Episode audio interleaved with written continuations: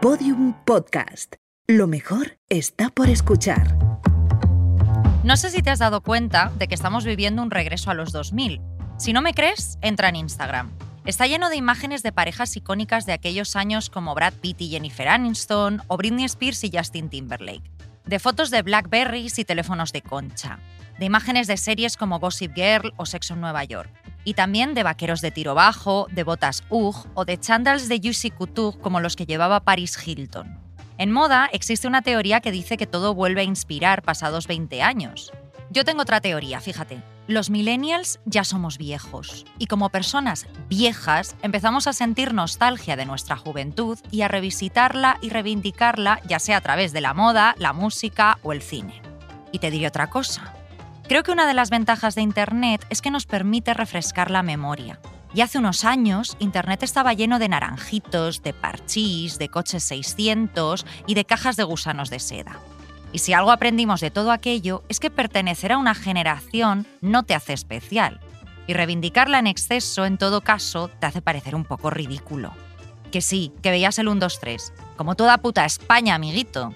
Tu personalidad no puede definirse por haber estudiado un ciclo de estudios primarios. Y recordemos algo fundamental. Brad Pitt le puso los cuernos a Jennifer Aniston. Justin Timberlake fue un puto capullo con Britney Spears. Los pantalones de tiro bajo solo te quedaban bien si eras Kate Moss y las botas Sug te cocían los pies. No sé tú, pero me parece que todas esas cosas están muchísimo mejor cogiendo polvo.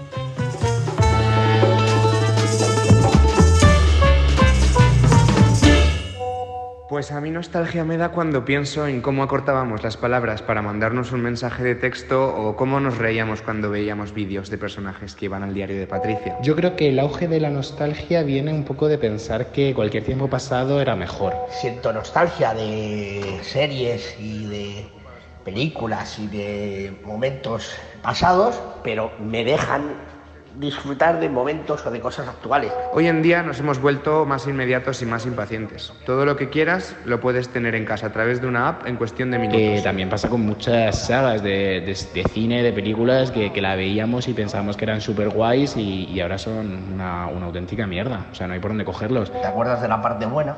y te hace idolatrar un poco esos momentos, ¿no? Esos conciertos o esas películas o cosas que te hicieron disfrutar. Ahora todo es mucho más fácil y rápido, pero también es una eterna carrera contra el tiempo, donde hemos dejado atrás la naturalidad. Pero bueno, sí, uno siempre siente nostalgia de, de eso, de buenos momentos. Si nos paramos a pensar, la nostalgia es el recuerdo de buenos momentos.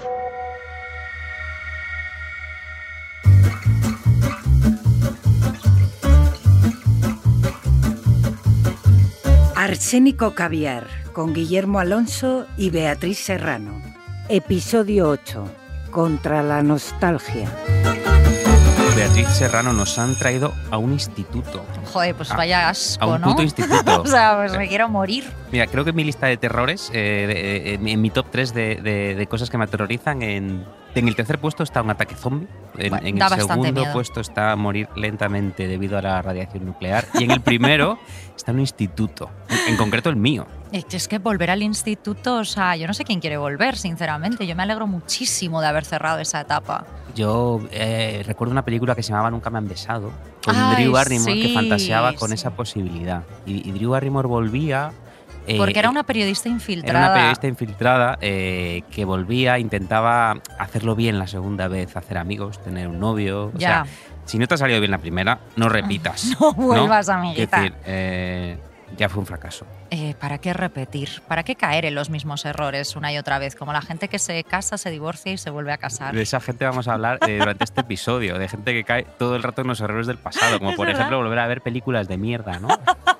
Pero mira, para que no nos vean los matones de la clase, que a mí ya me dieron de lo mío en su, en su momento, Mm. eh, ¿te parece si empezamos con nuestro top 5 de motivos por los que la nostalgia es una cosa que no debe explotarse más allá del especial de Mm. cachitos en Nochevieja? Me parece muy bien. Además, me parece bien decir que el episodio de hoy se titula Contra la nostalgia, Ah, que no se lo nos hemos ha dicho. olvidado. Bueno, es que ¿sabes qué pasa? Que, que entre que estoy en- eh, aquí aterrorizado Te da en- tanto en miedo que te patio, metan en una taquilla, ¿verdad? otra vez o que, me, o que vuelva a ir al baño y vuelvan a decir, eh, pega el culo contra la pared. Pues eso, claro, pues, pues, pues esto va contra la nostalgia. Cuánta que- ignorancia había en ese comentario, ¿eh? Porque daban por supuesto que si eras maricón eras activo. Eso era, es una cosa que siempre me fascinó. Que, claro, Eh, porque claro, ellos, se- ellos protegían el culo El para culo. que tú no se lo petases. Claro, me daba ganas de decir, ¿sabéis que puedo practicar sexo ahora en esa posición? Os voy a chupar bueno. el pito a todos, Habrán, matones de habrán cambiado instituto. ahora los, lo- los homófobos de instituto habrán cambiado y ya comprenderán eh, eh, los diferentes Ahora, roles y gustos. Igual hacen insulto woke, ¿no?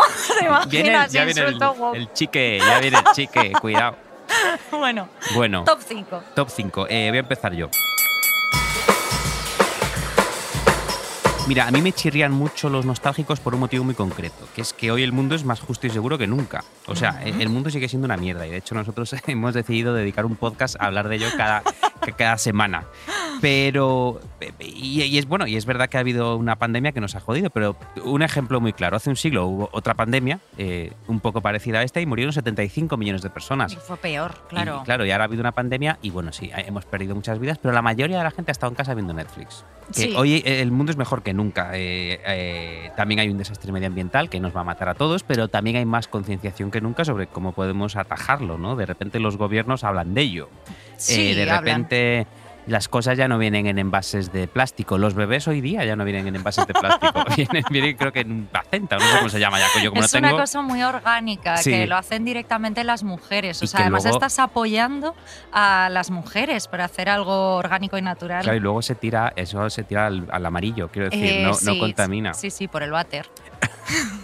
y no mata Eh, delfines después. Vamos, hemos cambiado muchas cosas para bien e irán a mejor, porque el, mundo siempre va a ir a mejor, aunque siga siendo una mierda, porque el mundo una mierda siempre va a ser. Pero digamos que creo que cada día, cada día es un poquito menos mierda. Con lo cual, Beatriz, eh, vengo a todo esto con que no entiendo que nadie tenga nostalgia de una época pasada, porque un nostálgico solo puede ser una persona muy mal informada o sencillamente un cabrón. Eh, pues sí, pues estoy totalmente de acuerdo contigo. Yo no sabía que ibas a empezar de una forma tan reivindicativa, la instituto verdad. O sea, es el pone así, instituto que te sí. pone como un, un pequeño señor de la cadena Ser, de repente, ¿no?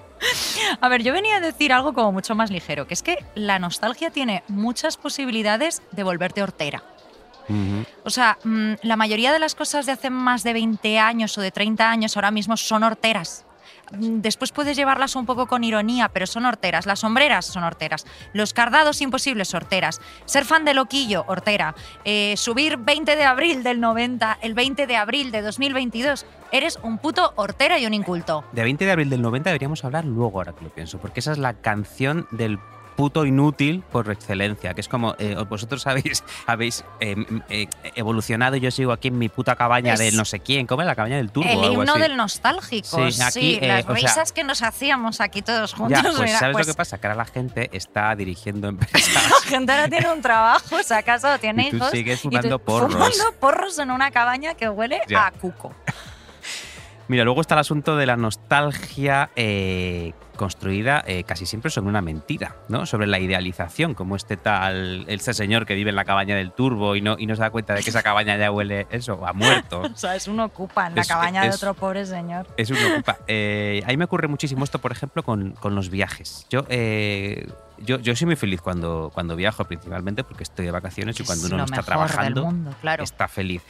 Pero en los viajes siempre ocurren cosas molestas propias de estar lejos de tu hogar, ¿no? De, por ejemplo, de que llevas solo lo necesario en una maleta y si se te mancha de vino una camiseta, ya dices, bueno, pues voy a estar con la misma camiseta dos días. Claro. Eh, o que discutes por esto o lo otro con tu compañero de viaje. Pero bueno, el asunto es que en cuanto pasa un mes o, o un, un tiempito, el recuerdo de ese viaje se convierte como en algo, en algo mágico. ¿no? Eso es Eh, cierto. el- de repente todo lo que relacionado con ese viaje es algo bonito. Menos todas esas parejas que se separan justo después de vacaciones. Eso, sí, eso, ocurre, es eso ocurre mucho. Yo creo que las parejas se separaban al ir a Ikea. Eh, no, resulta que en vacaciones, cuando mucha gente está mucho tiempo con su pareja, porque en el día a día está demasiado ocupado con el capitalismo, eh, hay como un índice de divorcios y de separaciones justo después de las vacaciones. Entonces, me alegro que no sea tu caso, el mío la verdad es que tampoco lo es. Ya, yo cuando voy de viaje con Víctor como que estamos muy felices. Sí, yo también, porque no, no trabajamos y estamos. O sea, no entiendo que nadie pueda discutir en la playa Ya, ya, tomándose pero el- es gente que no se soporta, Ya, claro. Ya, ya, Claro. claro. Entonces es muy mala idea haberte ido de viaje con esa persona en vez de con tu amiga Puri, ¿no? Que es Claro. con quien tú realmente querías haberte ido. Pues claro, yo creo que eh, igual que lo que nos pasa a nosotros con los viajes, no a las estas parejas heteronormativas repulsivas que rompen. Que se casan, El- como el- vimos en el capítulo hace dos episodios. Cierto, el tiempo lo cubre todo como de un manto ¿no? de, de belleza. Y cla- esto pasa Sí. con los viajes y puede pasar también, obviamente, como veremos en el programa de hoy, con cualquier canción de mierda que te Con el gustaba pasado. en el 95, con 20 de Mm. abril del 90. Claro. Cierto, un beso a toda la gente que le gusta esa canción. ¿Qué, ¿De qué? ¿De seguridad social? o- No, esos o- de celtas cortos, Ah, celtas pero que cortos. Un poco, es que ahí hubo como muchos grupos muy parecidos. Ya. Pues que sepas que Seguridad Social, dato que aporto, son de Benetúser, que es el pueblo al lado de Alfafar. Esto es verdad. ¿Ah, sí? Sí. Y otra cosa que me da rabia de, de la nostalgia, que esto creo que también lo vamos a desarrollar más adelante, pero es que un nostálgico solo puede ser dos cosas. La primera de ellas, que es la mejor, pese a todo, es que sea un vago. O sea, una persona que ha dejado de buscar porque se siente como viviendo como pues, en un, dentro de un cachitos de, radio televisión española, ¿no? Pero lo segundo que puede ser un nostálgico es, como ya sabemos, gracias a los medios que han decidido blanquear el fascismo de muchas maneras, pues lo segundo que puede ser un nostálgico es un. Entonces, Esos que admiran los tiempos pasados, que como tú dices, no eran tan bonitos, y piensan que ahora todo es peor, pero simplemente porque pues, los homosexuales se pueden casar y hay más inmigrantes en España, ¿no? Ya, y Eh. llamas a uno negro de mierda y se ofende. Y se ofende, Sí, ¿sabes? sí, Y la mujer ya no te está limpiando los zapatos y poniéndote un whisky. Fíjate qué tiempos de mierda estamos viviendo. Entonces, pues, vago o facha, pues a ver, prefiero el vago, que en muchos aspectos yo también lo soy, pero me siguen dando mucho miedo y mucha pereza cualquiera de los dos. Normal. Mira, por último, a mí hay una cosa de la industria de la nostalgia que me molesta mucho. Que es que, eh, co- como todo el mundo sabe, y si no lo sabes, hay como 100 estudios al respecto, el olfato es el sentido más emocional y el que te transporta de forma muy rápida y automática a un momento o a una persona del pasado. Y hay una cosa de la industria de la nostalgia que está dando por saco tanto, eh, pero sin embargo no ha logrado todavía, por ejemplo, crear un perfume que huela como el Renault 14 de mi padre. Ya. ¿no? Que eso es algo que yo sí que me compraría. Hombre, tienes una vela con el olor al coño de Gwyneth Paltrow. Pero el, el coño de Es que si Gwyneth- alguna vez la- para sus hijos es la, Eso sí. la industria de la nostalgia sí que lo ha Así, conseguido. así olía el útero materno. Claro, yo el coño de Gwyneth Paltrow nunca lo he olido. Entonces, Claro. a mí no me trae ninguna sensación ni buena ni mala esa vela. Pero si inventaran una eso, como el coche de nuestro padre, ¿no? Como Ya. cómo olía la casa de la abuela cuando estaba cocinándote un pollo. Eso sí que es algo que a lo mejor sí que toque, es una, toca una fibra que me interesa. Pero Sí. por ahora no, no, no, no lo han conseguido. Entonces, a mí, mientras me sigan ofreciendo festivales eh, con celtas cortos, mm, reediciones de los libros de vacaciones Antillana, a mí esta industria de nostalgia me va a seguir pareciendo eh, un timo. Pues claro, pues venga, cerdos capitalistas, a trabajar, A crear a olores que, que huelan como el Seat Málaga de mi padre. Eso. Guillermo, hace poco un amigo de Valencia, eh, al que quiero mucho y por cierto es el, el mismo que se enrolló con un mago, que es que me dice que se lo han preguntado ya en alguna ocasión, del que hablamos en el episodio 1, me parece, o 2. Sí, no me acuerdo. Me acuerdo de tu amigo que se enrolló con un mago. Pues este amigo de Valencia me dijo que iba a venir a Madrid. Y resulta que va a venir porque junto con unos amigos han comprado unas entradas eh, un poco en plan jiji jaja eh, para una cosa que se llama Festival 20. Como, como esa Pero red estamos social. hablando de la, de la actualidad. Este, ese amigo sí. va a hacer esto este año. Sí, eh, sí, y Ah, esto, o sea, los de 20, que para, para la gente que nos escuche un poco joven es una red social que existió, lo que para el tiempo de Internet son como 20 millones de años, ¿no? Organizas un festival de música, ¿no? Este festival, bueno, que en realidad dura solo un día, entonces no sé si se puede considerar festival, pues tiene varios escenarios, ¿no? Un escenario dance, que tiene como estrella principal a Kate Ryan, Ah, por ejemplo. Un escenario pop que reúne a gente como Alex Ubago, Merche, Fran Perea o Marta Sánchez. Promesas de. promesas de Jóvenes música. promesas de la música Ah. española y un escenario llamado Playa que tiene gente, este es mi favorito, como David Civera, Rosa de España o King África. Oye, pobre Rosa de España, te diré, porque eh, Rosa de España no, no canta eh, latinadas ni cosas de estas, ¿no? Ah, ¿Qué pero ya la- se la imaginan en la playa, ¿no? O sea, yo la metería en pop, pero no sé, pues igual el Europe's Ah. Living a Celebration, porque A lo mejor claro, ha hecho una versión bachata. Eh, Bueno, porque también te digo que, que hay un cartel tan largo que yo creo que la gente canta una canción y se van. Claro, Sí. Porque yo que sé, David Civera tampoco es que te sala- se sepa la gente toda su discografía. en ¿no? estos O festivales sea, pasa eso. sí, sí, claro. sí. Total, que bueno, pues aparte de. Todo mi respeto para estos artistas, pero aparte del pésimo gusto musical del mamarracho de mi mejor amigo, un beso Raúl, eh, a mí en la idea de este festival había algo que me daba escalofríos, ¿no? Cuando me lo estaba contando. Y era esta idea de volver al pasado a esa, a esa época universitaria de borracheras en ciudad universitaria y de veranos en fiestas de pueblo, escuchando de fondo Yo quiero bailar de Sonia y Selena, solo que esta vez lo que me daba pavor era estar, o sea, hacerlo, pero rodeada de señores mm, de entre 30 y 40 años a los que les sigue pareciendo divertido todo esto. Mira, yo debo confesar que una vez fui a uno de esos festivales. No me digas. Sí, hace cinco años. O sea, yo- eh, todavía no era ¿Qué una- festival era, Guillermo? Era ¿Qué uno... rollo era? Pues eh, algo de los 90, Ah, claro. bueno, y, y claro. que- y todavía no era una moda tan moda como ahora. Era de repente, qué curioso, un festival con artistas de, de los 90, pues eh, varios amigos, a- algunos amigos los tenemos en común.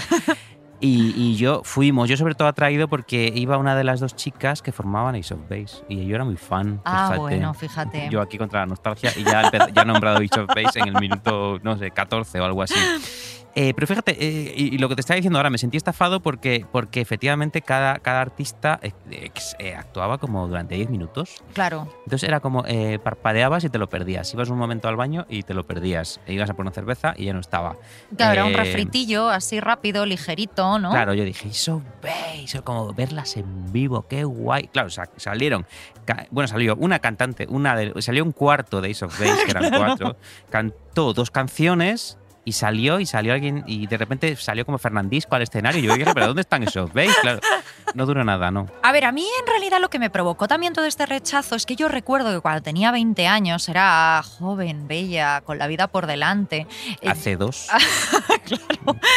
Yo miraba con repugnancia todas estas propuestas de grupos de Facebook y merchandising de yo fui a EGB. Ah, Yo fui a EGB, como, pues eso, como si compartir generación, eh, haber escuchado canciones de Danza Invisible en el coche y haber borrado tus errores con una goma de Milán conformasen como toda tu identidad. Entonces, esta búsqueda urgente de sentirse adherido a un grupo, eh, solo que lo que le exiges a este grupo es lo mínimo posible, ¿no? Haber nacido en el mismo país que tú, en unas condiciones socioeconómicas similares, es decir, en las condiciones socioeconómicas que te permitían tener tele, básicamente, ¿no? Eh, me daban pereza todos esos señores que decían siempre como que lo de antes molaba más, que ya no se hacían peliculones como los de los 80, eh, que ya no había grupazos como Queen. O sea, Queen, por favor. te da Queen, Teniendo en los 80 gente como David Bowie y Elton John, por cierto. ya, con sus bebés. El éxtasis eh, de este tipo de gente eh, llegó con un crucero, ¿vale? Eh, y esto es totalmente real, aquí es cuando empezamos a traer datos, que se llama Crucero Ochentero. Y además y rima, qué bien traído. Crucero ochentero, un nombre muy divertido, se estrujaron el cerebro, ¿no? Y esto también era muy gracioso porque cuando veías el cartel también había como eh, un cuarto de los de, de los de los abanicos, de lo comía, porque la mayoría están en la cárcel. Claro, esto es lo que, sabes, ¿no? eh, sí, creo- uno sí, y luego hay otro que se murió o algo así. Pero no lo sé. hubo no alguno sé. que se murió, pero hubo una uno historia que, terrible. que estuvo en la cárcel, yo creo que por un tema de drogas, y la policía, bastante cachonda, llamó a esta operación Operación Abanico. Yo tenía un disco de lo comía, debo decir. Lo comía era bastante guay. Pues podrías Sí. haberlos visto en este crucero chontero, Claro, ¿no? pero seguro que, como bien decías, debajo de lo comía ponía algo así como. eh, o, eh, o sea, Paquito de lo No, comía. ¿no? claro, Eh, ponía claro, como eh, José Pérez, entre sí. paréntesis en grande, lo comía, ¿sabes? Y era Eso. como una persona de lo comía, ¿sabes? Ex representante de. Y en grande lo comía. sí. El que le, el que le hacía el catering a lo comía, ¿no? Pues bueno. Eh, bueno, pues este crucero ochentero se describía como un viaje en el tiempo y por mar a los 80. Y quizás te lo podría describir yo, pero ya lo hizo muchísimo mejor que yo Pepo Márquez en un artículo maravilloso, que es que yo me moría de la risa, escrito con toda la mala leche del mundo para Está pasando, que decía así. El cutrerío reinante de toda la propuesta nos recibe a puerta gallola desde el mismo momento en el que entramos en la web oficial de esta excursión para nostálgicos. El logo, los claims, las fotos y la descripción de las actividades huelen a bar de cincuentones, a whisky dick con palillo entre los dientes, a ducados y a slip abanderado de color granate. Ni que decir tiene que estamos a favor de que cada uno elija su propia manera de divertirse, pero los escalofríos no cesan. O sea, es que eh, me ahogo, ¿no? O sea, con esta definición. La propuesta musical, o como lo llamó este hombre, el musicidio.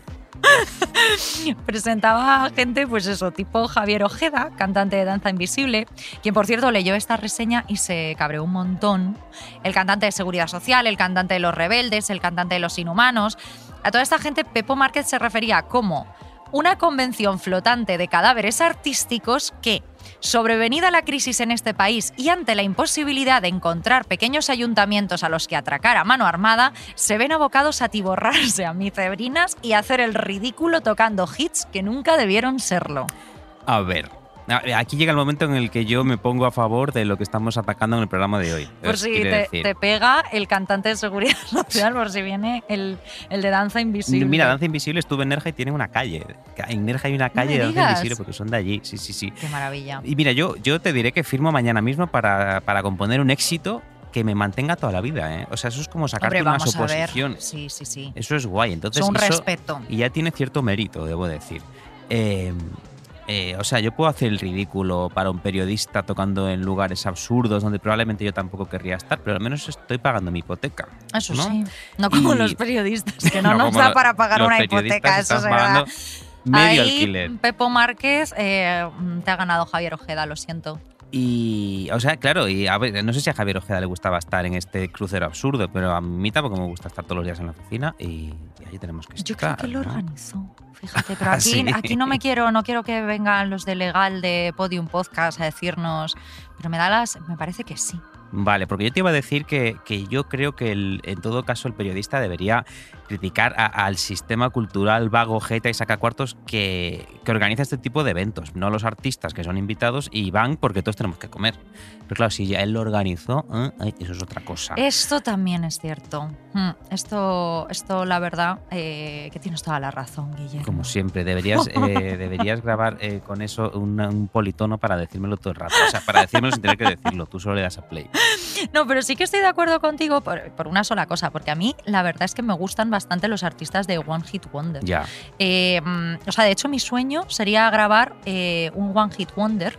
Lo que pasa es que el que yo grabaría ya se grabó que es eh, Free From Desire de Gala. Mm, también me compré ese disco, joder. Soy, o sea, soy el, eh, soy el héroe de Yo fui a GB porque tengo toda la mierda que estamos mencionando. ¿En serio? Esta canción es muy guay, ¿eh? En realidad. Y, tiene una, letra preciosa. Tiene una letra maravillosa. Sí, tiene una letra súper bonita que dice algo así como: liberados del deseo, tu mente se purifica, ¿no? Él es súper chulo. No, y, que dice: tu, tu, tu, amor o tu querido no tiene dinero, pero tiene strong beliefs, como eh, ideas férreas, ¿no? Como creencias férreas. Deberíamos haberlas sacado en el episodio contra la ambición. Un himno anticapitalista. completamente. Sí, sí, sí, pues eso. Esta, a mí esta, artista, esta señora me parece muy interesante, Gala. Luego a mí no también. sé si qué volvió, a hacer, pero pues tenía tiene, un disco muy guay. tiene otra canción también famosa, pero es que es como tan parecida a Free From Desire que, mm. que siempre las confundo. Pero bueno, mmm, yo creo que la, volviendo al crucero del suicidio, eh, yo creo que la, la crítica de Pepo no iba tanto hacia Javier Ojeda, que se enfadó muchísimo, sino como tú bien dices, eh, contra el sistema. Ya que llamaba a esta gente funcionarios del pop. Y por supuesto lo que criticaba era la idea de crucero, ¿no? Y a mí fíjate que el hecho de que este festival fuese en un crucero durante varios días, es decir, en un lugar no olvidemos, sin escapatoria. a menos que te tiraras. Claro, claro. O sea, me recordó a una cosa que contaba eh, David Foster Wallace en un ensayo genial eh, que se titula Algo supuestamente divertido que nunca volveré a hacer, que no sé si te lo has leído. ¿Está en el libro de las langostas? No, este es aparte del libro de mm. las langostas. Entonces no. Pero bueno, este tío lo escribió cuando le enviaron a hacer una crónica sobre un crucero de lujo eh, por el Caribe para una revista de tendencias y lo que devolvió era una cosa tan triste, tan impublicable, que, bueno, que la revista le dijo, pues mira, eh, es que estás relacionando los cruceros con la muerte y no te, lo, no te lo podemos publicar, ¿sabes? O sea, esto no queda muy bien para nuestro número fresquito del verano. Es que imagínate que dijésemos siempre la verdad en las revistas de tendencias. imagínate, esto mm, sería tremendo, claro, o sea... Estamos inquietándonos ante la sola posibilidad de que... a mí me acaba de dar algo, imagínate. Imagínate que digo que vuelven las sombreras y no vuelven las sombreras. Bueno, lo que decía este señor David Foster Wallace era esto. Se parece más a querer morirse a fin de evitar la sensación insoportable de darse cuenta de que uno es pequeño, débil, egoísta y de que sin ninguna duda posible se va a morir. Es querer tirarse por la borda. Y fíjate, Guillermo, que yo creo que aquí está el kit de la cuestión. Esta definición que hace David Foster Wallace sobre los cruceros, sobre ese dejarse llevar, abandonarse a la zozobra, acomodarse hasta que venga la parca, es para mí al mismo tiempo una buena definición de la nostalgia, ¿no? O de los nostálgicos. Es gente como congelada en el tiempo, que ha dejado de buscar, de interesarse por el mundo, de mirar más allá. Es gente que sigue escuchando la misma música y viendo las mismas películas que cuando tenía 20 años y que seguramente sigue quedando con los mismos amigos en la cabaña del turbo mm, que tenía con 20 años, ¿no? Y gente que sin darle una oportunidad dirá que todo lo que ahora, todo lo que se hace ahora es una puta mierda, mm, que no entiende el reggaetón o que le parece horroroso que en Star Wars eh, haya ahora más de una mujer. Entonces, ¿qué interés tiene esa gente, por el amor de Dios? O sea, si no te van a descubrir nada nuevo, no te van a sorprender jamás, mm, se van a mover en los lugares comunes porque la nostalgia al final es, es un lugar seguro, es un lugar común. Claro, y además esto que dices lo demuestran varios estudios que dice que ponen en, un- en una media de 33 años el momento en el que dejamos de interesarnos, bueno, hablo en, un en, un- en plural, pero no- creo que no es nuestro caso, que somos gente muy interesada por todo lo que Cada ocurre en el semana mundo. traemos aquí un tema nuevo, claro, Claro. que sí. Como por ejemplo la nostalgia. Eh, un tema del que no se ha hablado el- nunca. la edad de dejar de escuchar música nueva son los 33 años. Entonces, fíjate, claro, yo, yo ahora me, me pongo en la mente de, una empresa, de un empresario y, y pienso, estos, estos cabrones que ya no escuchan música nueva, lo que voy a volver a hacer es venderle de nuevo la de antes. Voy a reeditar un Voy a disco, reeditar la- claro. el- el- el- la canción está del 20 de abril del noviembre. Esta vez con el pedo de No, John 20, Lennon. ¿no? 20 Como- de abril del 90, no del noviembre. Estaba, estaba creando una metafecha. Deberían hacer eh, una reedición cada año, 20 de abril de 2021, que, que el turbo ha pillado el COVID, ¿no? Eh, Como actualizarla, ¿no? claro. Eh, mira, luego ya también ocurre en este sentido una cosa muy tramposa. Y te voy a contar algo que me pasa a mí mismo en Spotify. Ponte que, por ejemplo, yo en Spotify estoy todo el rato escuchando New Order, porque soy uno de estos Ujú. asquerosos nostálgicos que solo escuchan New Order. No es el caso. O puede que sí. Yo escucho un poquito New Order. Claro, pues New Order son más viejos que un loro. Ya, ¿no? sí, sí. podrían ser, no, no voy a decir nuestros padres, que eso da una pista sobre nuestra edad, podrían ser nuestros abuelos, nuestros bisabuelos. Podrían ser las dos cosas, porque Sí. esta gente follaba mucho ahí en de Hacienda, entonces Sí. nos podrían haber tenido con mm, 13 años. Es posible. Eh, pues, ¿sabes lo que hace Spotify? Recomendarme muchísimos grupos nuevos que suenan como New Order. Entonces, eh, ojito con pensar que estás escuchando nueva música, porque el algoritmo ha creado una brecha y ha, ha inventado una especie de trampantojo para ti. Te ha dicho, mira, este grupo nuevo te va a encantar y tú te sientes joven y en la onda, pero en realidad ese grupo Suena nuevo igual. suena igual que en y 1979. es un disco que seguro que en cualquier entrevista es mi mayor influencia es New Order. Claro, entonces, bueno, pues oye, eh, ca- casi me parece más sano esto, que al menos dan paso ¿no? a, a gente nueva y a nuevas creaciones que volverte a meter a New Order en el crucero. Que Hombre, afortunadamente New Order nunca se iría en ese crucero. hombre, no, ya ese crucero yo creo que iría. ¿Quién iría? Ah, ah, yo, también pensé que Joder. New Order. No, no, sí, No, no, yo sí, creo que iría al crucero con New Order. Sí, ¿no? sí. Luego- luego, Morrissey, ¿no? Con gente así, sí que me parece. Bueno, Morrissey, Morrissey que es eh, fascista. Claro, yo te, yo te diría. ver, Morrissey sí que, sí que se está volviendo nostálgico, pero nostálgico de verdad. ya te digo. Mira, fíjate que una cosa que logra la nostalgia es hacerte sentir viejo a ti, porque cuando un fenómeno cultural que tú consideras aún vigente se vuelve carne de crucero nostálgico, ya dices, un momento, ¿qué año soy? Como, como Ujú. el tipo que está en la cabaña del turbo, que no se entera por dónde le da el viento. Pobre está. Eh, claro, con todos los porros que se ha fumado, eh, sigue allí pensando que es 1990, efectivamente. Eh, o sea, eh, cuando cosas que tú consideras hasta cierto punto contemporáneas ya entran en el círculo de la nostalgia, ahí sí que te da un, un patatús. Y luego hay una brecha generacional que yo noto mucho eh, al, al ver lo que gente un poco más joven que yo considera relevante. Por ejemplo, a mí me alucina que haya gente más joven que yo que hoy puede hablar durante horas y horas y horas de Operación Triunfo Ya. de hacer como que Bisbal, Rosa y Chenoa eh, son piedras fundacionales de la cultura española y son algo, algo interesante. O sea, que, no que sé, para ellos lo discurso. fueron. Claro, claro. Y yo pienso, yo, yo debo hacer también aquí un ejercicio y, y decir, oye, que a lo mejor efectivamente para ellos lo fueron y el problema aquí es mío, que no lo pillo. ¿no? Claro, Eh, sí, ¿no? Yo, yo tiendo a pensar eso con esa gente, pero vamos, tampoco lo entiendo, pero porque no me parece que, que esto pueda generar y generar tantísimo contenido. Ya, Chenoa. O sea, Chenoa y Bisbal, ok, bien, Chenoa, follaron pero- en un baño, ya está. Pero es que nómbreme usted tres canciones de Chenoa, que no sea cuando tú vas. Lo- no sé. lo ¿eh? más Digo yo. interesante que hicieron además fue follar en un baño hace 20 años. ¿Follar con un paño? Chenoa y Bisbal, Sí. sí, no lo sabías. No, qué guay. pero y está- luego cantaron escondidos. Que Aquí estamos con- hablando de Chenoa y con convicción. Oye, sí que son interesantes. Chenoa y Bisbal. Claro, yo, yo, yo no sabía que follaban en los baños. Ahora, ahora sí que me parece bien. En los que baños todos de los- la academia, Me- claro. Esta noche me voy a poner eh, un especial nostalgia de Chenoa y Bisbal en YouTube, que seguro que hay un montón de gente hablando de cuando follaron en un baño. Pues sí. Y luego hay una cosa que ya me, que, que a mí ya, ya- ya me deja loco, que es lo que yo llamo el nostálgico precoz. Eh, y digo precoz porque estos son como los que te joden la diversión demasiado pronto. O sea, por ejemplo, hay nostálgicos del segundo disco de Rosalía, porque no les gusta el tercero, Motomami. Dicen cosas como, se ha vendido.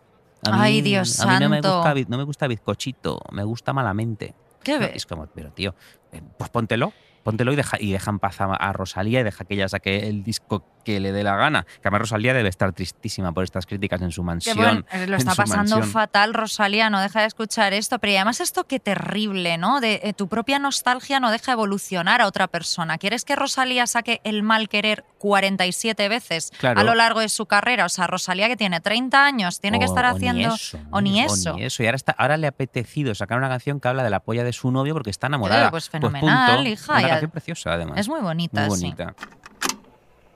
¿Se podrá tener nostalgia de cosas que todavía no han sucedido? Porque a mí a veces me pasa. Me pasa que me imagino cómo iban a ser las cosas. Los chicos, por ejemplo, o la vida en general. Y después me da pena, porque iban a ser tan bonitas. Mira, a mí eh, todo este tema de, de los nostálgicos, eh, volviendo a, mi, a uno de mis temas mm, de odio principal, que es el fascismo. no, pero a mí los nostálgicos me parecen, además de personas muy cómodas, muy poco interesantes, como hemos dicho, y además un poco quejicas por este rollo que, que acabas de comentar tú, son también personas muy capciosas, como tú decías al principio del programa, ¿no? Porque es como... ¿Quién echa de menos realmente los 80, no? Y, y digo los 80 porque es un poco lo que nos pilla cerca, ¿no? Sí, porque además es una década eh, que se referencia continuamente en Ay, toda la es cultura. muy pesada, o sea, es un Sí, horror. Además no, no se detiene, porque ya en los 2000 estábamos... Yo creo que ya a finales de los 90, que se estrenó Romy y Michelle, por ejemplo, Sí, que era un homenaje a los 80. Llevamos hablando de los 80 30 años. O sea, el homenaje a los 80 es más está largo que los durando 80. más que Sí. los putos Es 80, increíble. claro. Y entonces, eso, yo qué sé, ¿por qué siempre se pone sobre la mesa pues el rollo de que antes la familia era más importante que ahora, ¿no? Pero Mm. es como que se ignora pues que las mujeres todavía pues eran bebés, ¿no? Incorporándose al mundo laboral y por tanto eran bastante dependientes. Sí. Eh, ¿Por qué no se menciona el machismo de los 80, ¿no? Eh, la homofobia, mm, pues a los homosexuales que morían apuñados en las calles por culpa del VIH, eh, los atracos, los muertos por sobredosis, el paro, la crisis del petróleo. No. O sea, a mí esto es lo que me da rabia. Se dulcifica la nostalgia, se habla de jugar en las calles, llenas de jeringuillas, por cierto. eh, sin teléfonos móviles, eh, se recuerda con cariño cómo tu madre tenía que llamarte a cenar a gritos por la ventana, Mm. Mm, se recuerdan y se cantan las canciones de Hombre G y Alaska, las sombreras, los cardaos. He leído varias veces por ahí que la nostalgia es un poco un privilegio, ¿no? Sí. Que en el momento en el que fueras, eh, en los años 80, mujer, maricón, bueno, perdón por decir maricón, ¿lo puedo decir en este Sí, programa? puedes, también te Vale. doy el permiso. Mujer, maricón, pues negro, pobre, mirar hacia atrás, pues ya no parece una cosa tan luminosa como, como le parece a otras personas, ¿no? Y, te diré más, eh, igual que te dije en una ocasión, en el capítulo 1, me parece que estar mal es necesario para que cambien las cosas, ¿no? Para quejarnos y movilizarnos.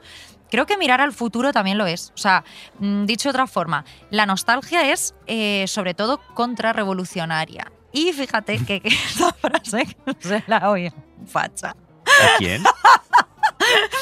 No lo voy a decir, pero esta frase creo que la dijo una persona eh, bastante a la derecha, pero me gustó y me, Está la, bien, y bien. me la apropié. Y no voy a decir su nombre, fíjate que se joda. Mira, yo creo, mira, estabas diciendo por qué la gente echa de menos los 80 cuando la gente cuando se- eh, había tanta violencia y tanto machismo y tanta homofobia, ¿sabes por qué? Porque fue la década en la que llegó el extraterrestre ET al Ah. planeta. Entonces daba todo igual, porque era como eh, eh, era como la gente se muere por las calles, pero ha, ha venido ET, ¿no? ¡Qué Entonces mono! eh, Y los gremlins, mono. ¿no? Además Claro. podía arreglarlo todo con el dedito rojo que Eso tenía. es verdad. Mira, yo también creo que hay un poco de clasismo en, en- en todo este asunto, porque estamos hablando, antes hablábamos en, eh, como en el crucero ese de los mágicos 80 o lo que sea, que de, estos grupos menores que tuvieron dos o tres éxitos en los 80 y que se han vendido porque han ido a un evento nostálgico, ¿no? Pero, sin embargo, yo puedo pensar en, en los Rolling Stones, eh, co- considerados el grupo de rock más grande de la historia. Mira, este grupo, eh, los Rolling Stones, no publican material original desde hace 17 años. Pero desde entonces han hecho siete giras que se han forrado vivos para siempre. Bueno, Hombre. ellos y sus bisnietos. Claro. Entonces, eh, esto, los Rolling Stones tocando sus viejos éxitos, no es una orquesta de grandes éxitos, eh, al fin y al cabo, no es nostalgia pura. Al final, sí, ¿no? Están haciendo cosplay de sí mismos, claro. ¿no? O sea, tú esperas ir a ver a Mick Jagger y que haga el bailecito de Mick Jagger, porque Claro, podría claro. ser Mick Jagger un muñeco. Eh, es una orquesta, una orquesta espectacular y muy cara, pero una orquesta al fin y al cabo. Mira, a mí también me- esto me pasó con Blondie en directo, que los vi un par de veces Mm. Y son un grupo que a mí me gusta mucho y que además sí que sigue eh, publicando discos de materi- con material nuevo y muy dignos y muy guays, pero tocan. Luego en concierto tocan lo de siempre. También imagino que si vas a un concierto de Blondie y no te tocan Hard of Glass, Hombre, no vuelves. claro. Entonces están un poco obligados. Pero vamos, eh, a lo que iba es, aquí hay un poquito de clasismo. Eh, Danza Invisible son unos tiraos que cantan lo de siempre y los Rolling Stones pues son los dioses, ¿no? Sí, o sea, a ver, eh, yo creo que también estamos hablando de unos grupos que ya tienen como una especie de aura divina, ¿no? Yo estaba pensando en Bob Dylan, que, que él en 1988 ya inició una gira eh, que llamó Never Ending Tour. Eh, y efectivamente es una gira que nunca termina y que siempre es igual, ¿no? Porque él ha asumido que esta es como su penitencia en el mundo. Él ha asumido que, que me parece como muy guay, porque ya es casi una performance, ¿no? Eh, pues él ha asumido que su rol en esta vida es precisamente ser Bob Dylan Sí. mm, con su guitarra y su armónica y los hits que hicieron levantar mecheros a los hippies de hace cuatro décadas y que lo siguen haciendo a la gente de ahora, ¿no? Lo que pasa es que pues, con esta especie de performance y de discurso, sus canciones más viejas como que ya no parecen nostálgicas, sino actuales, porque él es como de, o sea, mm, te traigo el pasado aquí para que lo veas, sigo haciendo lo mismo porque es parte de una actuación, ¿no? Mm. Bob Dylan o los, o los Rolling, pues igual se pueden permitir sus ejercicios de nostalgia permanente. También es verdad que creo que tienen algo más de material que sabor de amor. Pues mira, yo te diré que a mí Sabor de Amor me parece que, que tiene una melodía preciosa.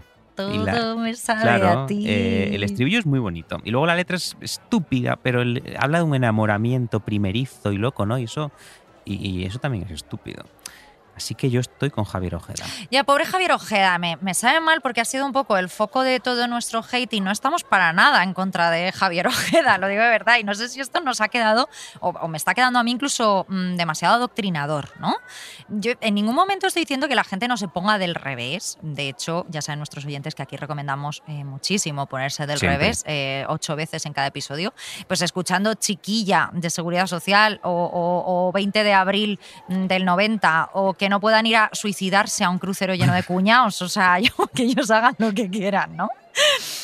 Yo lo que digo es que, mira, echando mano de referencias eh, que pueda, para nostálgicos también, que, que lo hagan un poco como, como decía Karina, Ah. ¿no? O sea, como, como cantaba Karina, mejor dicho. Que ya sabéis que decía ese, que buscando en el baúl de los recuerdos, cualquier tiempo pasado nos parece mejor. Y que aunque volver la vista atrás es bueno a veces, mirar hacia adelante es, vivir, sin, temor. Qué bonito.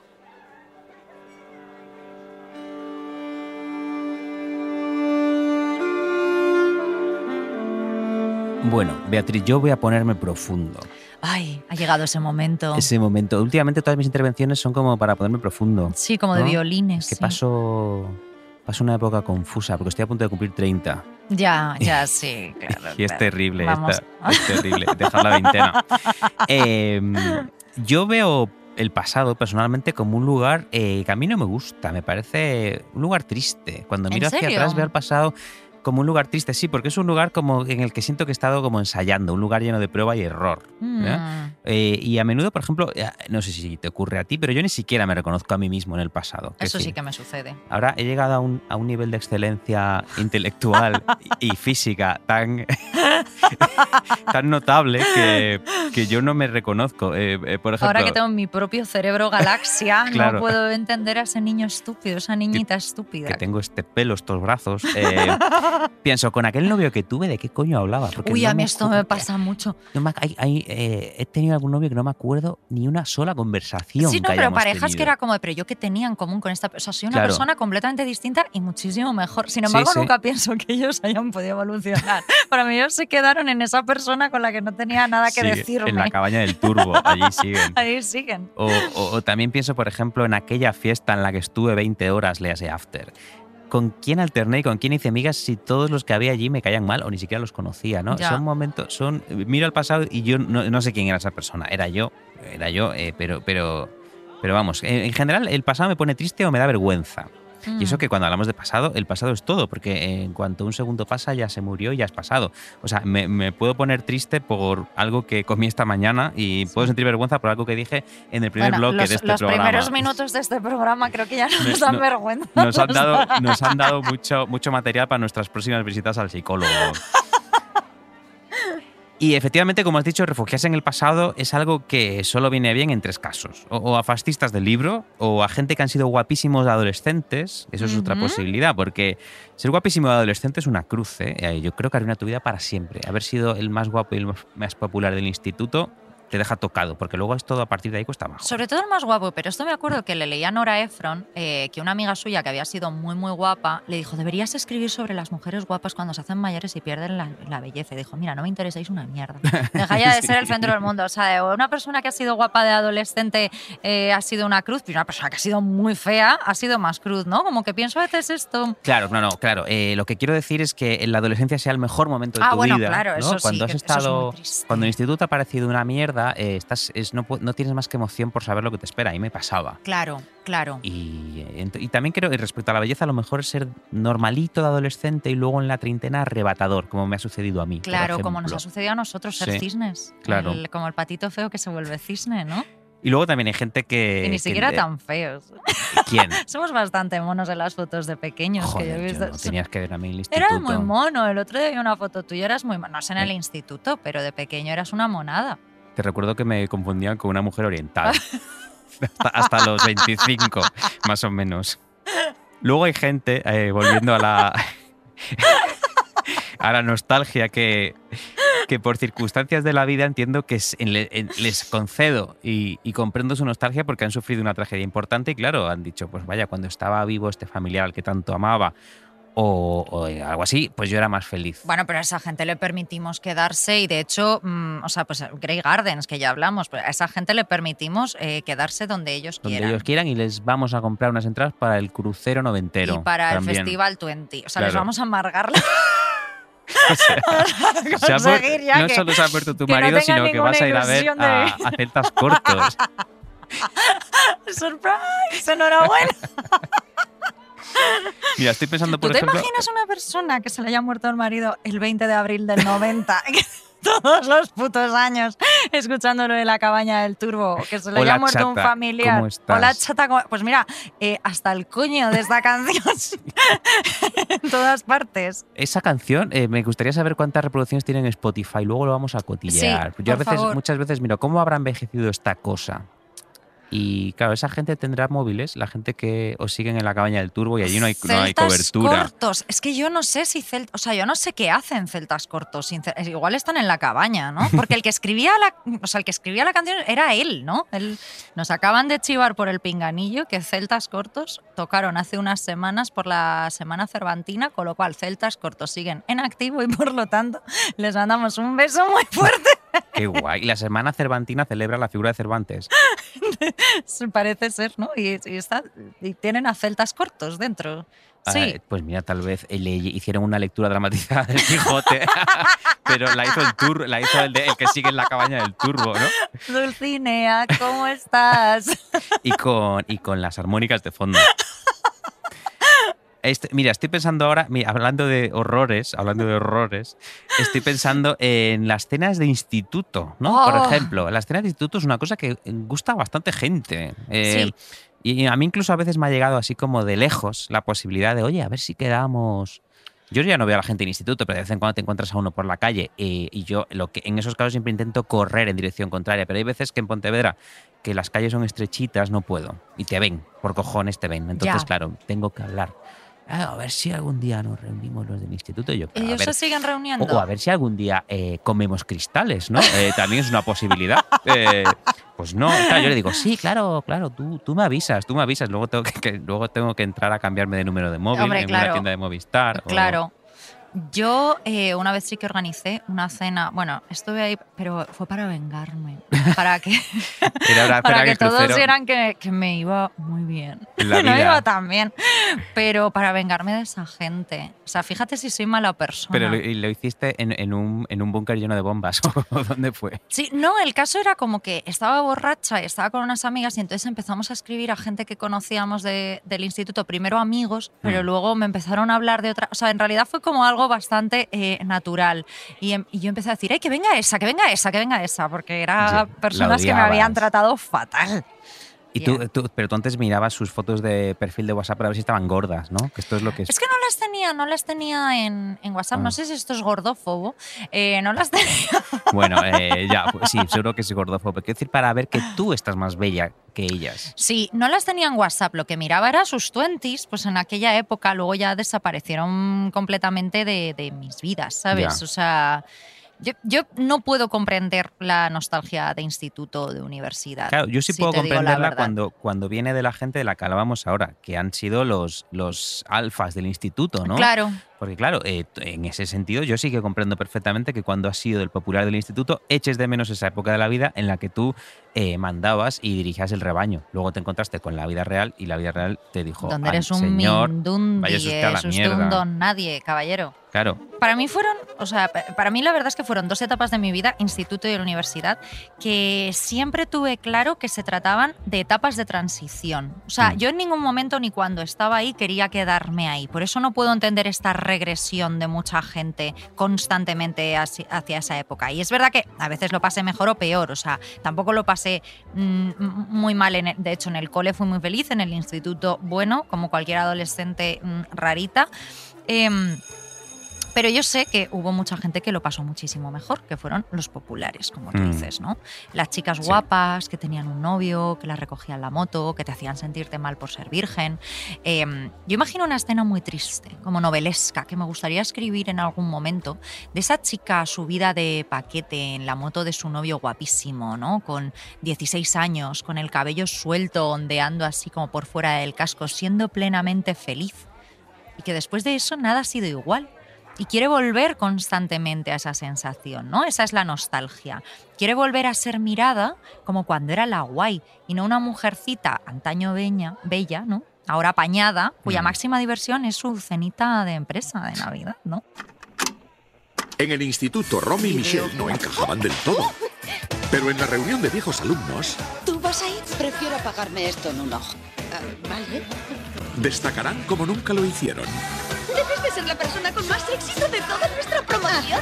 y tú no. Hasta pronto.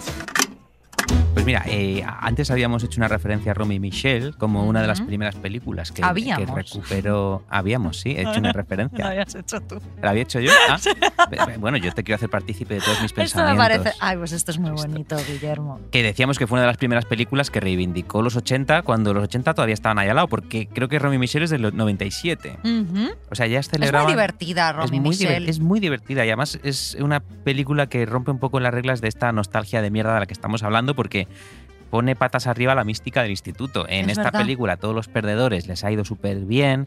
Hay un personaje maravilloso que es eh, Janian Garofalo o algo así. Bueno, era la, era la gótica del instituto que siempre se quejaba porque lo- esto, ahora, esto ahora no se podría hacer. Entre clase y clase no le daba tiempo a fumarse un piti. Entonces se hace multimillonaria porque inventa, inventa unos cigarrillos que se consumen en el triple del tiempo. o sea, tenga cáncer usted y no pierda más el tiempo. ¡Qué maravilla! Se hace multi- Luego también el nerd del instituto es, multimillonario y de hecho llega a la cena de reunión en, heli- en su propio helicóptero. Y ellas eran las populares, es que en realidad No, ellas eran no, ellas dos, ellas eran dos perdedoras que se inventan en la cena del instituto que han creado los post-its y que se han Ah, hecho es ricas. verdad, es verdad, Hasta que llega uno y dice, no, no, los post-its los inventó no sé quién. y se queda con el culo, eh, con el culo al aire. Luego, luego básicamente, mm, pues bueno, gana el bien. Y sobre todo en esta película lo que ocurre es que los guapos y guapas del instituto están hechos una puta mierda todos. Eh, Eso nos da es- satisfacción. es muy gracioso porque el guapo es, tiene barriga. Y por cierto, ahora estoy pensando que ese guapo tendría 28 años, porque se han acabado con 18 y habían pasado 10. Jo, ya Fíjate. están muchísimo más mayores, pero bueno, Sí. esto era un poco el, el efecto gris, ¿no? Que era como en la peli gris que los adolescentes tienen 47 años, ¿no? O sea, verdad, dime tú, ¿qué edad tenía cuando rodó gris? O sea, era madre de dos hijos ya, ¿no? Eh, y, y saco esta película a colación porque no- nos lleva un poco al asunto de la nostalgia industrial, ¿no? Que es eh, Ah. estos, estos ejecutivos grises esperando para exprimir los deseos de esas personas con una tara emocional, como el de la cabaña del turbo, y convertirlos en consumidores descerebrados. ¿No? Y, est- y estoy hablando de estas cosas que ya hemos nombrado, los libros de Jofia GB, los festivales, eh, estas cosas que se reproducen como por esporas, estos artefactos culturales. Sí. Todos, los, todos los meses sale alguno nuevo. Hmm. Eh, y yo no tengo ningún problema con que haya un elemento nostálgico en la ficción, pero lo que no me gusta es que te lo arrojen a la cara, ¿no? Ya. Es como si has pedido un poquito de sal en la comida y te hunden el cráneo en el océano para que te mm, tengas bien de sal. Mira, te voy a poner un ejemplo. Eh, un ejemplo de cómo yo entiendo una nostalgia bien traída Y que llega así como sin avisar y te saluda. Eh, el otro día estuvimos un amigo y yo hablando de los decorados de algunas series que nos gustaban, algunas series eh, de, de- de- de antes y, y también de ahora. Y descubrimos que muchísimos elementos que ambos nos gustaban tenían una cosa en común, que eran eh, objetos estampados o un tipo de emplazamiento que nos recordaban a las casas de nuestras madres o nuestras abuelas. O Claro. sea, era, ahí la nostalgia funcionaba como un resorte natural que te guiñaba el ojo. Decías, ay, este vaso, este vaso, claro, este vaso, esta casa está muy bien reflejada. Ay, porque fíjate, mi abuela si tenía es este como la de mi mismo vaso". abuela, Claro. claro. Eh, era un, eh, un- Eso, como te digo, era una, una nostalgia que te saludaba de forma orgánica, no un monstruo que te cogía de, de las solapas del pijama para decirte, ven conmigo a ver los Goonies. ¿no? Eh, y creo que esa nostalgia puede ser bonita a veces, como, como decía Karina, pero eso, de un modo consecuente y bonito. Eh, eh, o sea, ver algo que tú identificas de la casa de tu abuela, no encontrarte con la casa de tu abuela reproducida en una nave industrial y con tu abu- el cadáver de tu abuela disecado Claro. allí para poder darle un besito, ¿no? Que esto La- es como funciona. La madre Norman La Bates. madre Norman claro. Bates, que Norman Bates era un nostálgico. Mató a su madre y luego la puso en una. En, en una ¿Cómo se llama? ¿Veis? Una- Lo que no debe ser la gente, claro. O sea, no puede ser nostálgico. Eres o facha o aburrido o Norman Bates al final. Mira, si la cabaña del turbo tiene un sótano, alguien tendría que bajar para ver si está allí. eh, Está chata. Una señora. la chata. Además, eh, esta sala de ejecutivos hijos de Satanás, ¿no? De la que hablas tú, ¿no? Sí. De los que crean estos artefactos nostálgicos. eh, son personas que pensando solo en el capital, pensando solo en exprimir eh, eh, el- el- las emociones de la gente y que de, ese- de ahí salga dinero, ¿no? Gotitas de dinero, mm, no están haciendo nada para que se generen ideas nuevas, ¿no? O sea, Mm, yo Claro. Pienso en cosas que esto mm, yo creo que ya lo comentamos un poco en el episodio de las series, pero no entramos tanto en profundidad. Pero pienso en cosas como Stranger Things, ¿no? O, que visualmente la verdad es que es preciosa, o sea, es una es. serie muy bonita, tiene una música muy chula, mm, pero que ha cogido como todas esas cosas características de una época y un lugar, incluidas aquellas cosas de guion como muy características de los 80, ¿no? Como un terror sin nombre, un monstruo tal, eh, ese miedo a los rusos, experimentos que hacían, o sea, incluso volver a traer el miedo eh, que se tenía mm, en, en los 80. Y las han papelado bonitas para que la gente que creció en los 80 flipe, ¿no? O sea, lo que me da la sensación es que la nostalgia al final mata la creatividad y la posibilidad, porque reproduce constantemente lo que ya está hecho, ¿no? Sí. En o bien un formato nuevo como pueda ser Stranger Things, que por lo menos sí que era una idea original, original o bien en un puto remake. Ya, pero luego, fíjate, has dicho eh, eh, que Stranger Things es una serie hecha para la gente que creció en los 80, pero yo creo que, que incluso eh, le, le gusta mucho a la gente joven. Sí, Porque sí, algo sí. que también ah, hay aquí un melón que aún no hemos abierto y algo que ha creado también esta industria es la falsa nostalgia. La nostalgia de lo Mm. no vivido. No, Un ejemplo es Stranger Things apelando a, una, a, una, a unos espectadores como de como de 20 años, que los 80, Claro. como tengo yo, por ejemplo, que yo no me acuerdo de los 80 porque claro, yo nací en el 99. Claro, claro, Eh, no, no, nosotros no Nosotros nos no. acordamos. Y, pero, y, y otro ejemplo son, esto además es muy, muy representativo, los dinners, los, estas Mm. hamburgueserías que parecen dinners. Sí, Que, eh, sí, que sí. además es una cosa que nunca hubo en España para empezar, ¿no? Sí, Aunque que es sea- como, ay, qué guay, como en los 50 y los 60, Como pero los aquellos 50 y los dinners. 60, cuando que te las puso Franco, te servía Claro, Franco las como- hamburguesas, hija como, mía. Como cuando iba con mi novio John a tomar un zumo de arándanos, ¿no? Después del partido. Pues, eh, mira, hay una youtuber pontevedresa que sigo con pasión, creo que sabes de quién hablo. claro que Y sí. hay hombre. un vídeo, me acuerdo, que fue, que fue a Vigo y volvió y, y suelta. He he estado en una hamburguesería que le va a flipar a mi madre porque es como la de las de cuando ella era joven.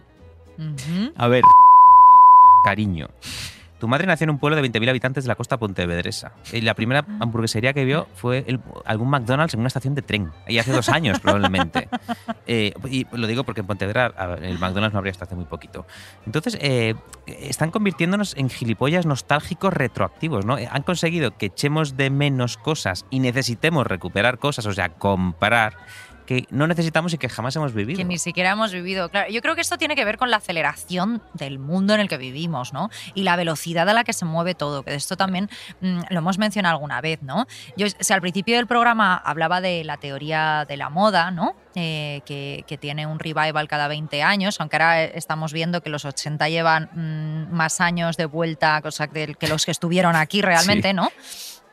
Pero ahora creo que con Instagram mostrándonos modelitos cada cinco segundos, las empresas de fast fashion trayendo ropa nueva cada lunes, eh, quizás no hablemos de 20 años, sino de 10, de 5 o de dos semanas. O sea, la nostalgia cada vez vuelve más rápido.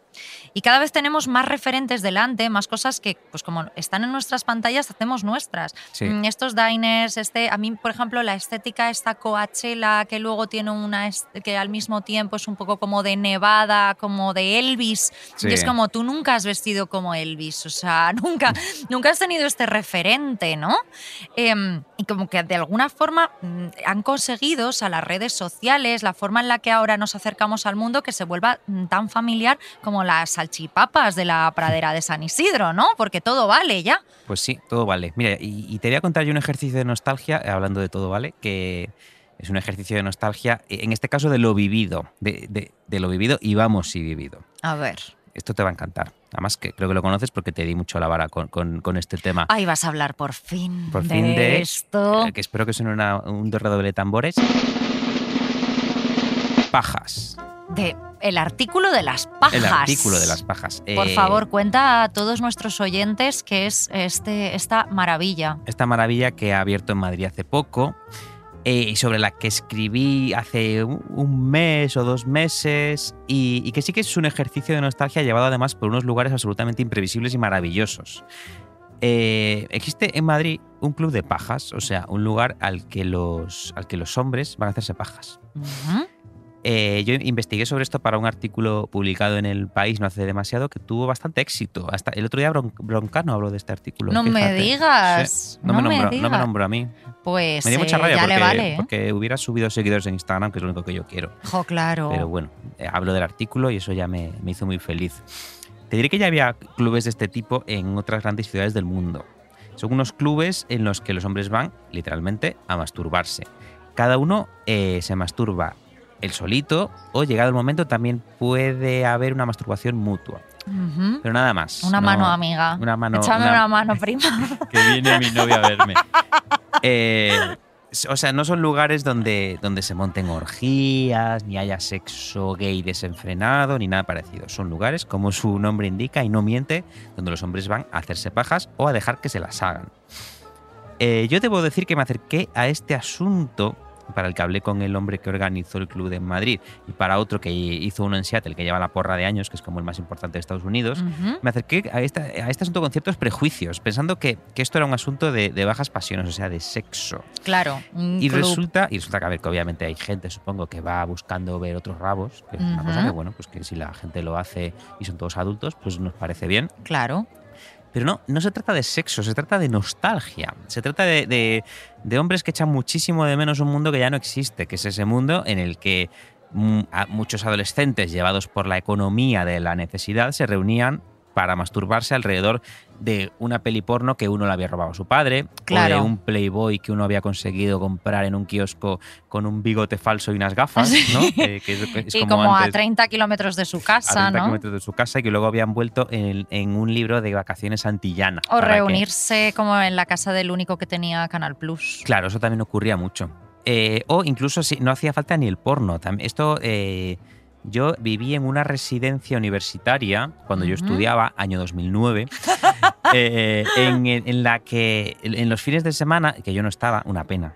Pues no te voy a contar, yo no estaba y es una pena porque yo como vivía cerca me iba a mi casa todos los fines de semana, pero los que se quedaban allí eh, se reunían frente a la tele en la película erótica de Telecinco, que Ujú. vista ahora no da ni para media paja, porque eran peliculitas donde aparecía Sugerentes. Suge- sexo sugerido, teta. sí, un pecho, un culo, muy raro era el desnudo integral de ellas.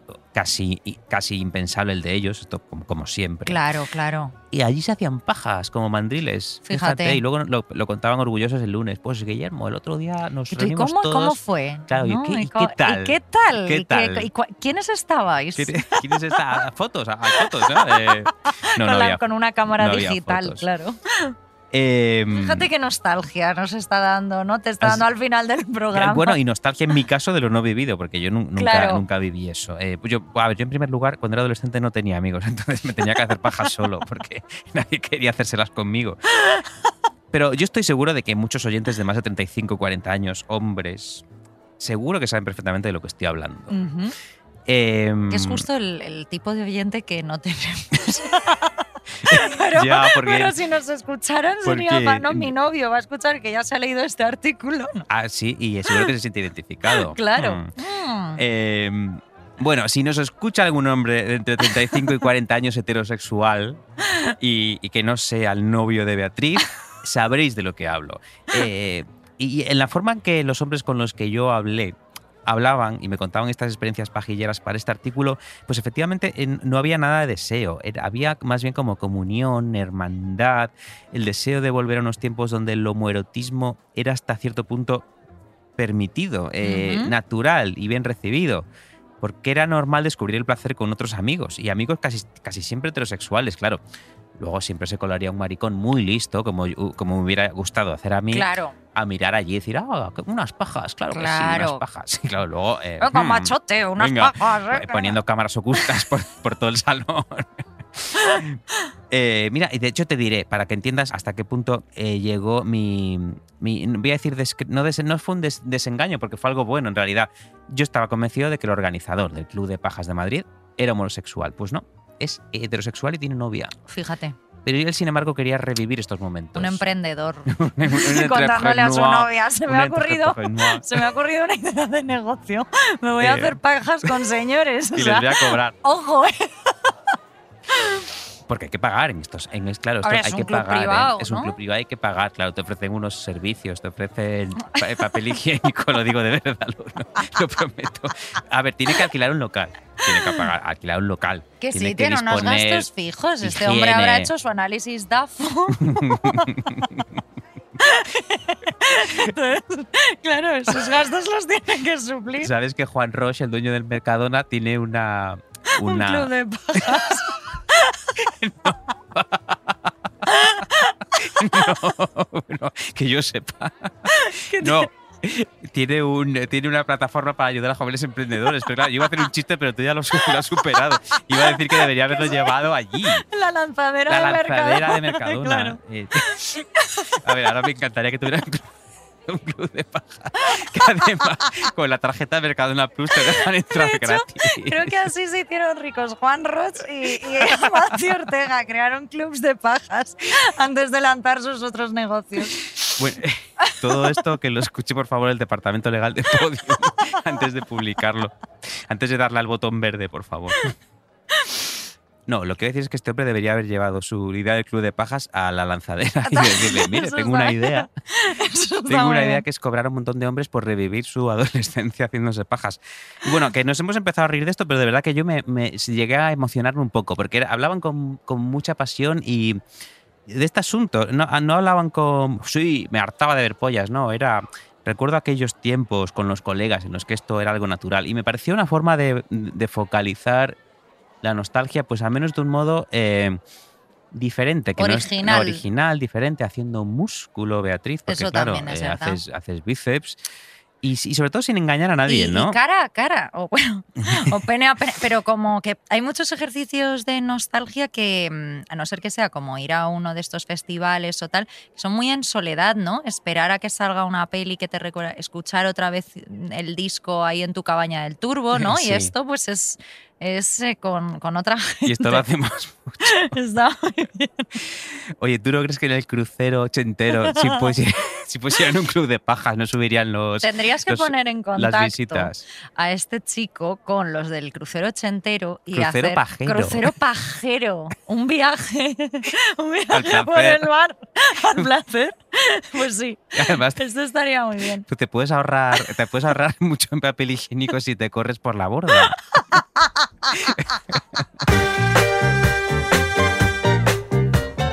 Para ir cerrando este, este programa, Guillermo, que, o sea, que, a la gente le quede claro que iba sobre nostalgia y no sobre eh, pajas, ¿no? El- claro. Eh, el de pajas ese será el 9. No, sí. ese es mal, el- No, eh, no podemos estar contra las pajas. Pero bueno, a mí me, me gustaría retomar el tema y advertir un poco de los peligros de la nostalgia, Guillermo. Hmm. Y te hablo de cuando la nostalgia se exagera y se apodera de todo tu ser. Ya no te hablo de ser fascista. Esto ya lo voy a dejar para. Esto ya esa gente Sí, ver, no tengo paz- nada. No dejan tengo, paz a los pobres fascistas que no los tengo, fritos no tengo nada más que decirles a esos fachas. Yo lo, yo, hay una cosa que vivo en mis propias carnes por lo menos una vez al mes, que es en el momento que me pongo hipersensible porque me va a bajar la regla, ¿no? Y ahí mi mente me la juega mucho y me, me pone como zancadillas. En esta última regla, sin ir más lejos, que como, como ya has comentado antes de venir aquí que tenía las tetas muy grandes, Sí, fue hace tres Me días. sorprendió y mira que yo nunca te miro las tetas. claro, pues era por esto, ¿no? En esta última regla, sin ir más lejos, recordé esa sensación calentita que sé que no voy a volver a recuperar jamás, que se daba cuando mis padres y yo eh, volvíamos en el coche de cenar un sábado por la noche y yo me quedaba dormida y mi padre me cogía en brazos, me subía cuatro pisos sin ascensor, el pobre hombre, aunque yo a veces me despertaba y él lo sabía y me oía reírme, pero no me dejaba en el suelo y me dejaba en mi camita, ¿no? Entonces yo siento, siento nostalgia de eso, porque sé que nunca en mi vida he estado más segura que en ese, que en ese lugar, en los brazos de mi padre, siendo niña, protegida de todo, em, sin pensar en, en trabajos, en fechas de entrega, en hipotecas, en no poder pagar un alquiler, etc. Y siento nostalgia porque nunca lo volveré a tener. Y esto me parece peligroso porque cuando me da este ataque, eh, este ataque de nostalgia, de verdad, me pongo a llorar y lo paso fatal. Y pensé que si me pasase toda la vida también buscando en mi pasado mis lugares felices y seguros, lo que me daría sería una depresión de caballo, que esto es lo que me parece el peligro principal de la nostalgia, ¿no? Además de una imposibilidad casi paralizadora de hacer otras cosas y de vivir otras cosas, eh, porque en el presente también tengo otros lugares felices y seguros que seguramente dentro de 20 años, y esto es muy importante recordarlo, eh, también echaré mucho de menos. O sea, dentro de Claro. 20 años vas a tener nostalgia de ahora, ¿no? Con esto quiero decir que el pasado es al final experiencia y memoria y quedarnos atrapados en esa memoria pensando que ya nada nunca será mejor que entonces eh, es tan negativo para nosotros como pensar todo el rato en el futuro, ¿no? Entonces como que tendremos que calibrar. Ni mucho pasado que nos da depresión de caballo, ni mucho futuro que nos viene la ansiedad. Total. ¿Cómo lo hacemos? Pues no lo sé, queridos oyentes. Eh, paguemos a un buen terapeuta, vayámonos a un club de pajas, Claro. que aquí solo somos un y una y que lo único que pretendemos es que cada martes pues no os tiréis por un barranco. Fíjate que yo pensaba que hacíamos este programa para que la gente se tirase ya por el barranco. ¿Ah, sí? Pero no, no, me- no, me alegro que no, sobre todo porque ahora ah, hay un motivo más para no tirarse por un barranco, que es esperar al próximo episodio siempre, todas las semanas de, de Arsénico Caviar. Claro. Yo me ha parecido muy bonito lo que has contado de tu padre, porque yo también recuerdo muchos momentos de mi infancia parecidos en los que me sentí muy seguro y curiosamente muchos de ellos también fueron cuando estaba enfermo y me sentí cuidado. Sí. Es que claro, estar enfermo de niño es muy bonito porque te colman de atenciones. Jo, ya, y te dan zumito de naranja. Y a, y a veces te llevaban la tele a la habitación. En, sí. Eh, pero fíjate, y también los echo de menos, pero es, hay- es importante remarcar que eran momentos y no épocas, ¿no? Quiero decir, que puedes querer volver a un momento concreto, pero yo jamás eh, querría volver a, a un- ninguna época del pasado. También creo que decir eso, y creo que tú también lo piensas, nos convierte en personas bastante afortunadas, que estamos, pese a nuestras taritas, bastante bien de lo nuestro, ¿eh? Yo creo que sí. Porque tener clarito que el momento presente es el mejor, Claro. eso está muy bien para Es estar bien de la cabeza. Pues yo creo que sí. Luego no, yo Luego- creo que luego no me lo aplico mucho, pero, pero me parece muy bien. Claro. mm, Que, que- como pensar que sí que pienso así. Claro, yo, yo es que siento que cada año que pasa estoy mejor, pero no voy, no voy de chulo, en plan de no, que es que estoy más guapo y más sabio y más listo. No, lo que creo es que lo, básicamente lo tengo más claro cada Mm, vez, ¿no? Estás Lo- más sabio. Lo tengo más, no sé si más sabio, pero por ejemplo, si soy tonto, tengo más claro que soy tonto y que soy así. Ah, ¿no? mira, Y eso que- está muy bien. que supongo que te aceptas. No, no, no, no, creo tanto en lo de que te vuelvas más sabio, porque yo creo que conozco a gente que era mucho más lista antes. Sí, eso es verdad que se ha quedado un poco pasadita. Pero es gente que, que se ha aceptado y yo creo que la clave es aceptarse. Si eres un cabronazo, decir, pues soy un cabronazo y Santas Pascuas. Si eres un santo, decir, bueno, pues soy un santo y a ir preparándome para que me beatifiquen. Luego es verdad que está claro eh, que nos hacemos viejos y vamos teniendo achaques, pero bueno. Eh, creo que por, en lo, por lo general la gente vieja no, no querría volver a la juventud y volverlo todo de nuevo. Es como terminar ya los exámenes y querer volver a presentarse a ese curso que ya ha superado. Ya. ¿no? Es absurdo. Eh, yo, yo tengo mucha fe en que nuestra vejez será otra cosa, porque estaremos en el metaverso con nuestra conciencia alojada en la nube y podremos ponernos los cuerpos y las caras que queramos. Eso ¿no? es verdad. Yo, por ejemplo, Eso me pondré la del cantante de Maneskin, ¿no? que yo, me parece muy guapo. Yo me voy a poner el de Kim Kardashian. Ah, muy bien. Y, y yo espero que cuando seamos viejos, podamos, al, al poder hacer eso, estos cuerpos decrépitos y marchitos, nacidos en el siglo XX, ya serán antiguallas y, y los cuerpos ya no existirán porque ya habremos superado esta cosa tan absurda de la, de la corporeidad. Y, o sea, ya seremos robots transhumanos y con nuestra conciencia alojada en un servidor, tal vez podamos volver continuamente a nuestros momentos y lugares favoritos.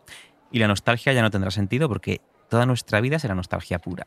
Vaya, Guillermo, un alegato final A favor, a favor de la nostalgia y a favor de que nos suban a la nube de una vez, porque yo este cuerpo y a ya... favor de no tener cuerpo, Sí. que, que nos duelen las rodillas. Y ahorrarte el bono del gimnasio. Eso también. Bueno, pues Hasta el próximo programa, Guillermo. adiós.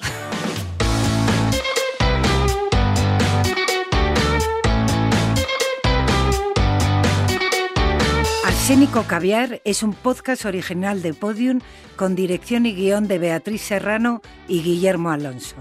El diseño sonoro es de Elizabeth Búa. La edición de Ana Rivera. La producción ejecutiva es de Lourdes Moreno Cazalla y la coordinación del proyecto es de Jesús Blanquiño.